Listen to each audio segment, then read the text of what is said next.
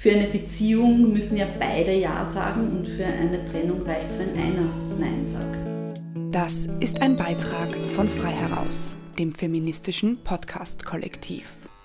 Ich besuche Claudia Fatz-Ferstl in ihrer Praxis im 8. Bezirk. Sie ist systemische Psychotherapeutin, Mediatorin und Hypnotherapeutin.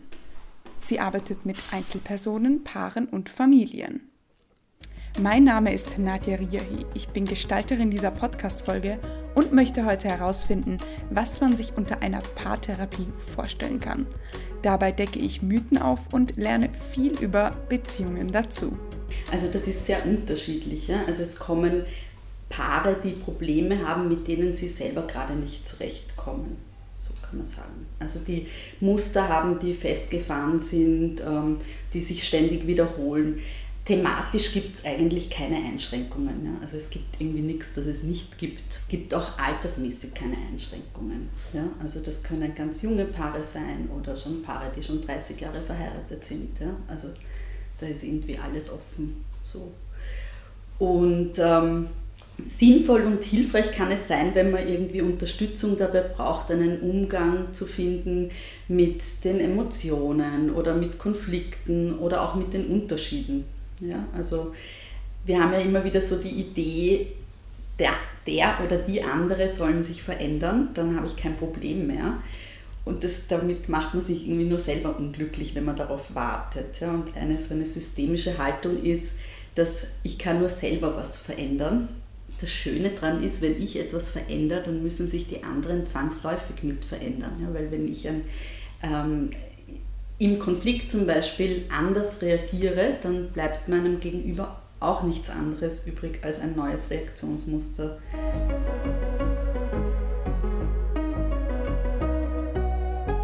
Also vielleicht kann man sagen, es beginnt mal mit dem Erstkontakt. Also das Paar entscheidet sich, eine Paartherapie zu machen und meldet sich dann entweder per Mail oder ruft an oder schreibt eine SMS und fragt nach einem Termin. Und die meisten bieten Erstgespräche an. Diese Erstgespräche sind auch meistens kostenfrei. Und in diesem Erstgespräch geht es mal darum, dass man so um ein, Kennenlernen, die Therapeutinnenwahl ist einfach wirklich wichtig. Es ist einfach wichtig, dass man wohin geht, wo sich beide dann auch wohlfühlen und gut ankommen können.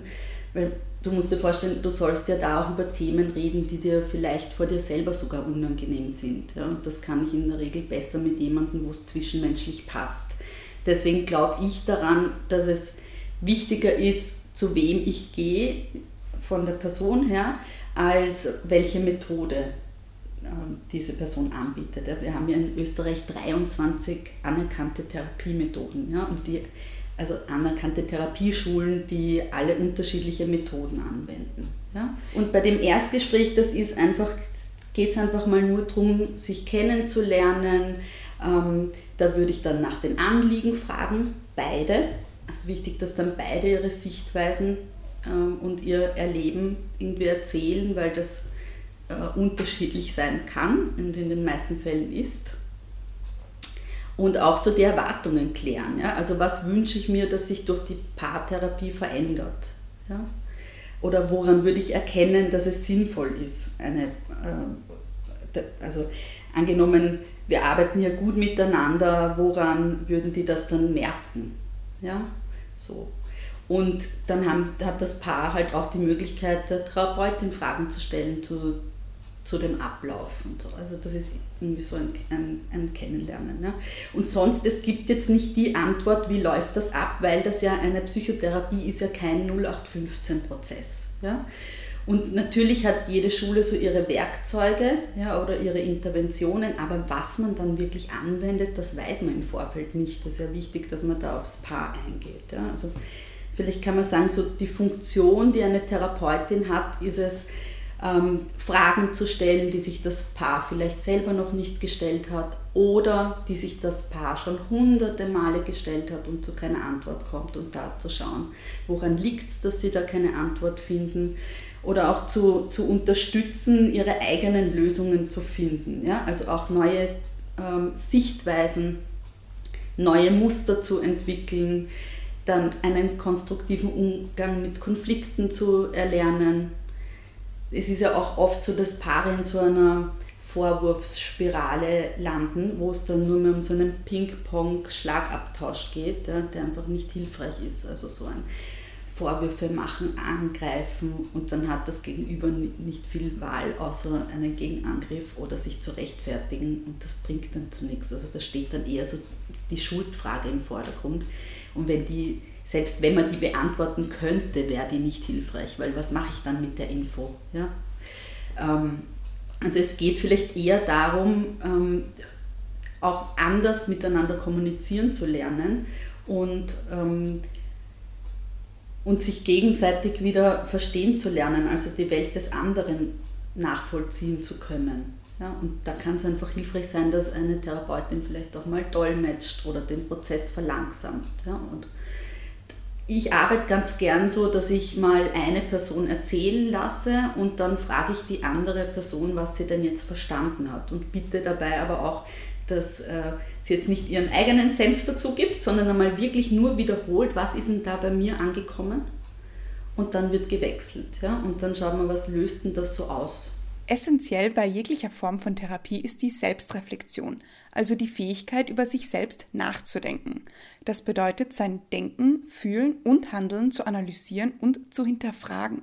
Das Ziel ist mehr über sich selbst herauszufinden. Also dazu wird auf jeden Fall ganz stark eingeladen ja, in einer Paartherapie. Ja. Also man braucht schon so eine gewisse Bereitschaft, sich mit sich selber auseinanderzusetzen. Ja. Und ich, ich finde auch irgendwie so, also ich persönlich finde, das größte Geschenk, das ich bekommen kann in einer Paarbeziehung, ist, wenn ich durch meinen Partner, durch meine Partnerin mehr über mich selbst erfahren kann. Ja, das eigentlich ist das das schönste Geschenk, das man jemandem machen kann. Und was auch hilfreich sein kann, ist zum Beispiel bei manchen Themen, dass man sich so die Rollenbilder anschaut. Ja, also wie ist so das Geben und Nehmen aufgeteilt. Ja, also wie wie viel Investment, wie viel Commitment, also fühlt man sich da vielleicht ungerecht behandelt in der Beziehung.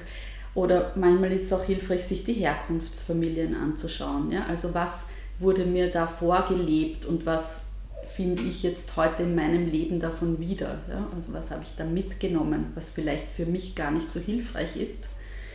Und da gibt es halt unterschiedliche, ähm, also nur um jetzt so ein paar Werkzeuge oder Interventionen vielleicht auch zu nennen. Das wäre so ein zirkuläres Fragen zum Beispiel. Also, oder, oder das Arbeiten mit einem Systembrett.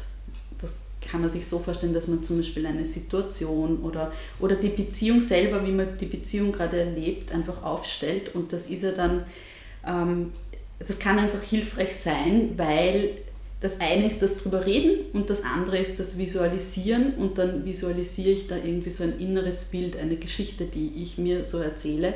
Wenn ich da von außen drauf schaue, kann das auch irgendwie Antworten geben. Ja? So.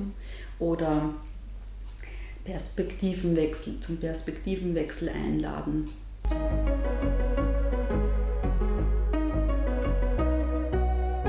Würde sagen, wir äh, spielen eine Runde Mythosaufklärung. Ja, gerne. Und zwar ja, ist ein, ein, ein verbreiteter Mythos um Paartherapie, wenn eine Beziehung eine Paartherapie braucht, dann ist die Beziehung eigentlich schon verloren. Mhm.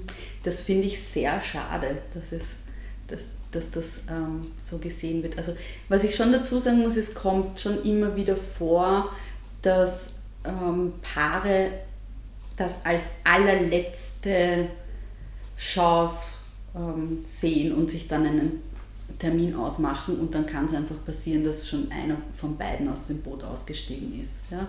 Also eine Paartherapie ist einfach sinnvoll auch vorbeugend oder in aktuellen, akuten, belastenden Situationen, aber es kann auch im Zuge einer Trennung sinnvoll sein. Ja? Und es ist ja so, dass es für eine Beziehung müssen ja beide Ja sagen und für eine Trennung reicht es, wenn einer Nein sagt. Ja? Und mm, da ist es irgendwie nie zu spät, den ersten Schritt zu machen, wenn beide noch Ja sagen. Ein anderer Mythos ist, eine Paartherapie dauert ewig. Mhm. Also eigentlich ist es so, dass man sagt, so kurz wie möglich und so lang wie nötig. Ja? Und meine Haltung dazu ist, dass jeder Mensch hat Themen. Es gibt einfach keinen Menschen, der keine Themen hat. Ich brauche aber nicht für jedes Thema Unterstützung. Ja. Es gibt Themen, mit denen komme ich selber ganz gut zurecht. Ja. Also wie lang das dauert, hängt davon ab, für welches Thema das Paar Unterstützung braucht. Und mir ist da ganz wichtig, ähm, auch die Autonomie zu stärken und in der Eigenverantwortung zu bleiben. Ja. Ich entscheide nicht, wann das aus ist. Ja. Das Paar muss sagen, okay, hier können wir einen Punkt machen. Die anderen Themen kriegen wir selber hin. Wir brauchen jetzt dafür Unterstützung. Ja. So. Mhm. Aber man weiß natürlich auch nicht, es kann, was auch manchmal ist, ist, dass man wegen einem Thema kommt und dann stellt sich heraus, es geht eigentlich um was ganz was anderes. Ja.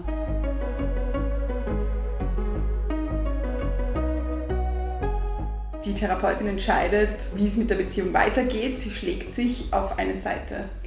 Danke für diese Frage. Ich finde das total wichtig. Also das wäre echt unethisch, wenn das so passieren würde. Ja. Ähm, die Therapeutin hat einfach, ist in ihrer Rolle einfach allparteilich. Ja, das ist einfach wichtig, dass man da nicht in, ins Werten reinkommt. Und das ist ja auch in Einzeltherapien ist das ja genauso wichtig. Ja. Ich muss mir meiner Wertehaltungen schon bewusst sein und muss mich einfach abgrenzen können. Und wenn ich merke, ich kann mich irgendwo nicht abgrenzen, dann kann ich auch nicht mit diesen Menschen arbeiten. Ja. So gesehen ist das Erstgespräch auch für mich. Ja. Also ich achte ja auch bei dem Erstgespräch drauf, kann ich mit diesen Menschen arbeiten? Geht sich das aus oder sind die woanders besser aufgehoben? Ja? Und es ist einfach wichtig, ähm, dass eine Therapeutin hat keine Schiedsrichterfunktion. Das ist nicht, nicht die Aufgabe. Es geht eher ums Vermitteln. Mhm. Also nicht den, eben nicht, es ist nicht hilfreich, den Schuldigen irgendwie ausfindig zu machen ja, sondern eher zu schauen, was führt denn dazu, dass XY sich so verhält und was löst das bei der anderen Person aus und was können wir in Zukunft anders machen. Also das Ziel einer Therapie ist es sicher nicht, die Beziehung um jeden Preis zu retten. Ja. Es geht darum, die unterschiedlichen Standpunkte, Bedürfnisse und Lebensziele zu klären. Ja. Und am Ende kann auch die Erkenntnis entstehen, dass es besser ist, sich zu trennen. Aber das ist auf jeden Fall eine Entscheidung, die das Paar trifft und niemals die Therapeutin. Ich frage Claudia Fatz-Ferstel, ob in bestimmten Fällen nicht eine Einzeltherapie sinnvoller wäre als eine Paartherapie. Ich würde eher sagen, dass es dann sein kann, dass es ein sowohl als auch ist. Ja? Also das hat ja einen Grund, wieso die in Paartherapie gemeinsam kommen. Das heißt, es kann durchaus sein, dass eine Person ein Problem hat, ein Thema hat, ja, und das wirkt sich aber auf die Paarbeziehung aus. Deswegen kommen die zu zweit. Ja. Und das könnte jetzt kann alles Mögliche sein. Ja? Wenn jetzt zum Beispiel eine Person eine depressive Symptomatik hat, eine Angststörung hat, eine Essstörung hat, eine, eine äh, Suchtverhalten hat, was auch immer, ja, dann ist das ein Thema, das die Person hat, wo es sinnvoll ist, dass sie auch eine Einzeltherapie hat, woanders. Also ich würde das dann nicht mischen, weil ich dann auch äh, befangen bin. Also dann ist es einfach schwer, diese Allparteilichkeit zu halten, wenn ich mit der Einzelperson dann auch arbeite. Außerdem bin ich ja verschwiegenheitspflichtig, das heißt, ich könnte ja dann auch diese Themen nicht einbringen in die Paartherapie. Mhm. Da tue ich mir schwer, das, also das mache ich zum Beispiel nicht. Ähm, aber dann eben, ein, das ist ja, wenn, wenn ich ein Problem habe oder ein Thema habe, dann kann ich das ja nicht aus der Paarbeziehung raushalten. Das wirkt ja da genauso mit. Ja? Und da können halt so ähm, Fragen geklärt werden, wie, wie gehen wir als Paar damit um. Kann eine Paartherapie die Beziehung retten? Eine Paartherapie kann dabei unterstützen, herauszufinden, was das Paar braucht, um die Beziehung selbst zu retten. Ja, also eine ganz wichtige systemische Haltung ist, die Therapeutin ist die Expertin für einen Prozess, aber die Klientinnen sind Expertinnen für sich selber. Mhm. Und somit, also man kann helfen, neue Muster zu entwickeln, schwierige Themen aus der Vergangenheit, aus anderen Blickwinkeln zu sehen, man kann natürlich die Vergangenheit nicht ändern, aber man kann anders draufschauen und man kann schauen, wo ist denn der Platz dafür. Ich halte nicht so viel von so Ausdrücken wie abschließen oder so, weil wo schließe ich das hin? Alles, was passiert ist, in, ist in, in meinem Leben, ist ja auch ein Teil von mir. Ja? Also es geht vielleicht eher darum, okay, wie schaue ich da jetzt hin? Ja? Wie kann ich eine andere Art des Umgangs damit finden, wo kann ich das, wo kann ich dem einen Platz geben hm. und gegenseitiges Verständnis zu schaffen, ein anderes Konfliktverhalten zu lernen. So, aber eben die Paartherapie kann es nicht retten. Die Menschen können nur sich selbst retten und die äh, Therapie kann dabei unterstützend sein. Hat die Corona-Pandemie einen Anstieg bei Paaren, die eine Therapie machen wollen, bewirkt? Natürlich ist Corona auch Thema. Ja, auch. Es ist gerade sehr viel Nachfrage da. Ich könnte mir schon vorstellen, dass das einfach auf Corona zurückzuführen ist, ja, weil durch den Lockdown halt viele viel Zeit mit sich oder mit ihren Familien verbracht haben und es dann zwangsläufig dazu kommt, dass man ähm, dass einem Dinge bewusster werden oder dass man, sich, dass man mehr hinterfragt. Ja. Also es ist viel Thema ist Einsamkeit ähm, oder auch Ängste in Bezug auf Corona. Abschließend möchte ich wissen, welche Kommunikationstipps Claudia Farzferstl für Paare hat. Also was ich wichtig finde, ist mit der Zeit geht ja so ein bisschen verloren. Also da schleicht sich ja so eine Selbstverständlichkeit ein. Ja? Also muss man immer sagen, dass man den anderen liebt, weil der weiß das ja eh. Ja? So ein Mythos auch irgendwie. Also dass man sich wirklich immer wieder daran erinnert, dass es ja auch schön ist, wenn man wertgeschätzt wird und dass es auch schön ist, wenn man Wertschätzung äußert. Ähm, sonst finde ich es wichtig, dass man in Ich-Botschaften spricht und nicht in Du. Das Du ist oft ein, ein Vorwurf.